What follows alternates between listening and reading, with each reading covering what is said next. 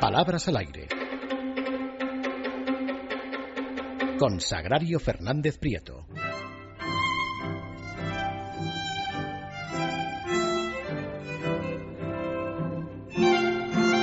Bueno, ya estamos de regreso, ha llegado Doña Sagrario y ¿qué tenemos esta noche?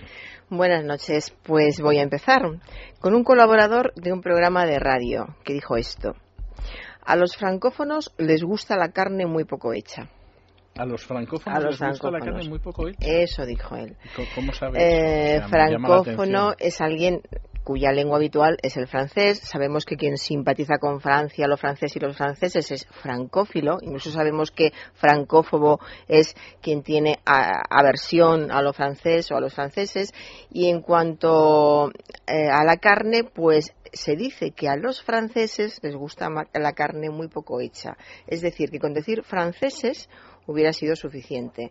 En todo caso, alguien francófilo que se supone que le gusta todo lo francés y que sigue las formas de vida francesas, a lo mejor también le, le gusta la carne poco hecha. Sí, y- yo sinceramente Sí, no veo pero la es- relación, pero No, Hombre, lo del francófono es, el, es lo que está fuera de lugar, claro. indicaría que los está fuera de lugar. tienen gusto a la hora de comer carne, pero, pero vamos, más allá de eso no, no veo la relación, no sé por qué. Claro, y, y por eso lo comento, porque no hay ninguna relación entre hablar francés, un no francófono ¿eh? es alguien O sea, estoy pensando en ello con Pues dedicación. no, no piense tanto, a ver, no es, muy, es muy simple, es muy simple.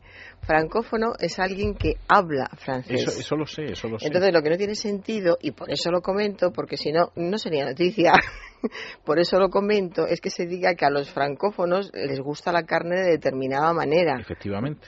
Porque no tiene nada que ver hablar un idioma con la forma, una lengua, con la forma en que te gusta comer la carne. Entonces, en todo caso, se podría decir a los francófilos.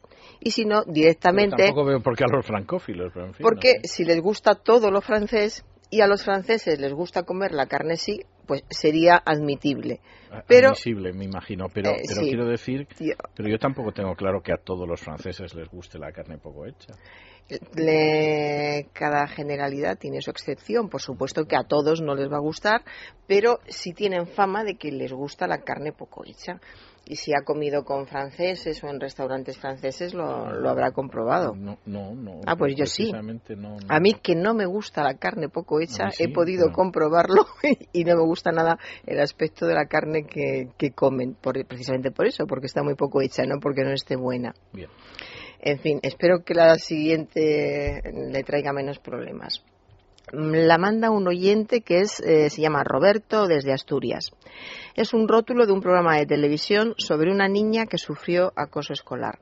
Y el rótulo dice, Mónica estuvo en coma cuatro días tras quitarse la vida por la presión de sus compañeros. Estuvo en coma cuatro días tras quitarse, la, vida. Es decir, que primero se quitó la vida y después estuvo en coma.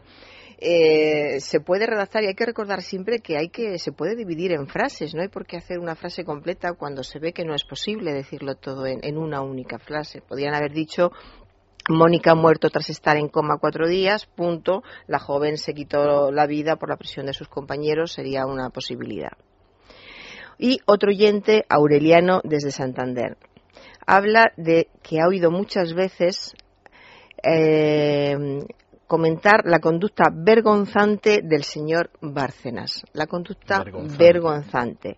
Vergonzante es que tiene vergüenza, y se dice también de quien pide limosna con cierto disimulo, encubriéndose y sobre todo que tiene vergüenza, que es precisamente lo que parece que no ha tenido este señor. Sería una conducta vergonzosa, vergonzosa porque caso. causa vergüenza y también eh, tiene la posibilidad del significado de que se avergüenza con facilidad, pero en este caso el más evidente es que causa vergüenza, la conducta vergonzosa del señor Bárcenas y un presentador de un programa de radio. Voy a hablar del subjuntivo, que hacía mucho tiempo que no comentaba nada, pero seguimos igual con el tema del subjuntivo. Cada vez lo conoce menos gente y cada vez dicen cosas más raras para, para evitarlo. El primero, un presentador de un programa de radio. Mi deseo es que consigues lo que quieres.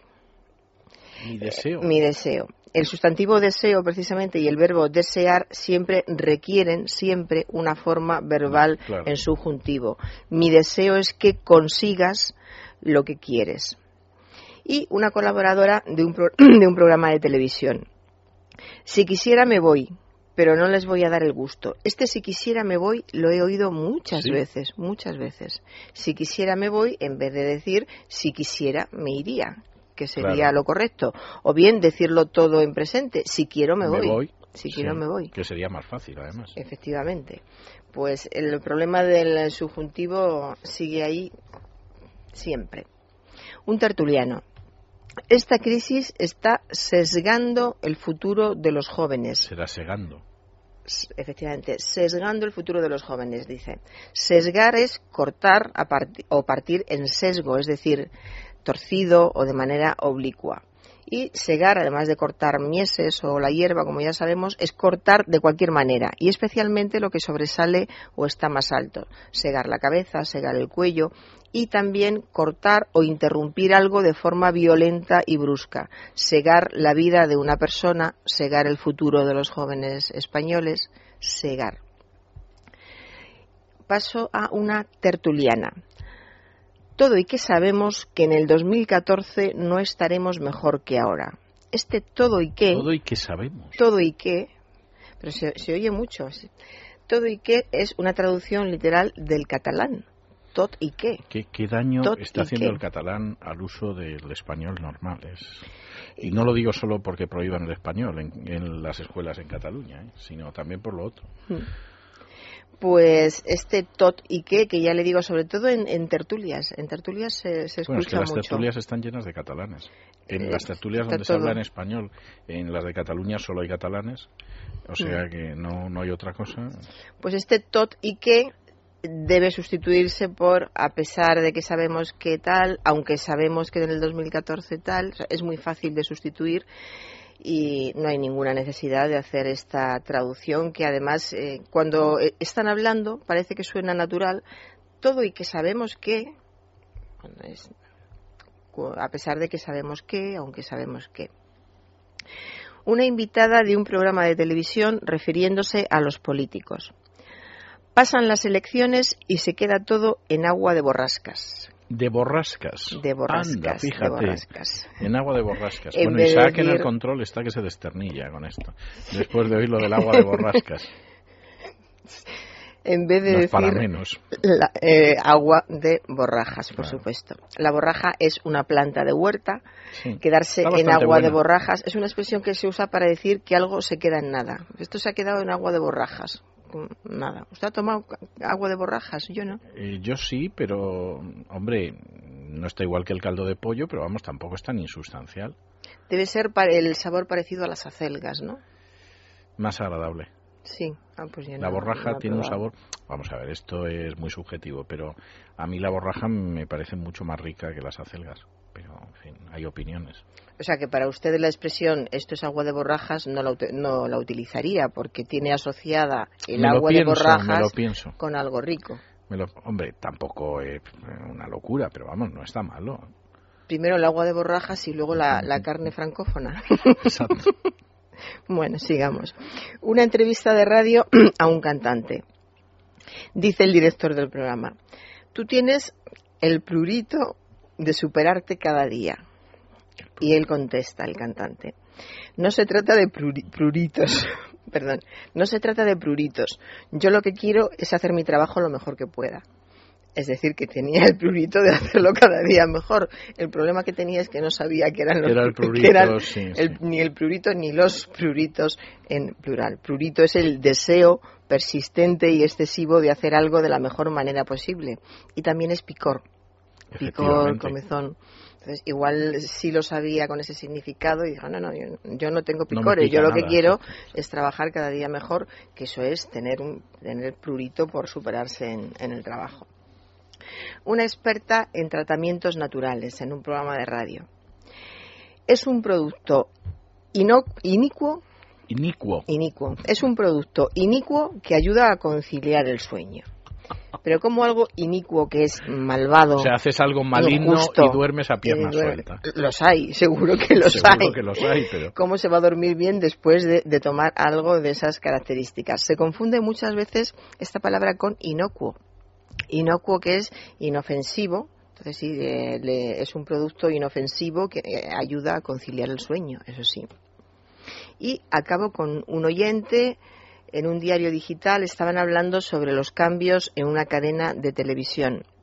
Y dicen, la discusión habría sido de tal calibre que incluso se habría negado en tajante a que pudiese despedirse de sus telespectadores. En tajante. En tajante. En tajante en vez de decir, por ejemplo, en redondo, que es rotundamente, o el adverbio. Eh, eh, se habría negado tajantemente tajantemente. Y si tengo un poquito de tiempo, voy a recordar a, los, a los oyentes que nos mandan gazapos. En primer lugar, agradecérselo, recordarles, recordarles que tienen que ser gazapos escuchados en los medios de comunicación o leídos en medios de comunicación y tienen que mandar una frase en la que se encuentre el gazapo. Yo agradezco mucho a los oyentes que me dicen, ¿por qué no comenta que se dice mucho tal cosa? Yo comento que se dice tal cosa si me la mandan dentro de, de una frase escuchada en un medio de comunicación. Y lo último, si quieren que les cite, me tienen que decir su nombre y el lugar de origen. Muy bien. Pues yo creo que ha quedado muy claramente expuesto. Muchísimas gracias, a Sagrario. Hacemos una pausa y regresamos con nuestro invitado y con nuestra tertulia de análisis político. Es la noche de César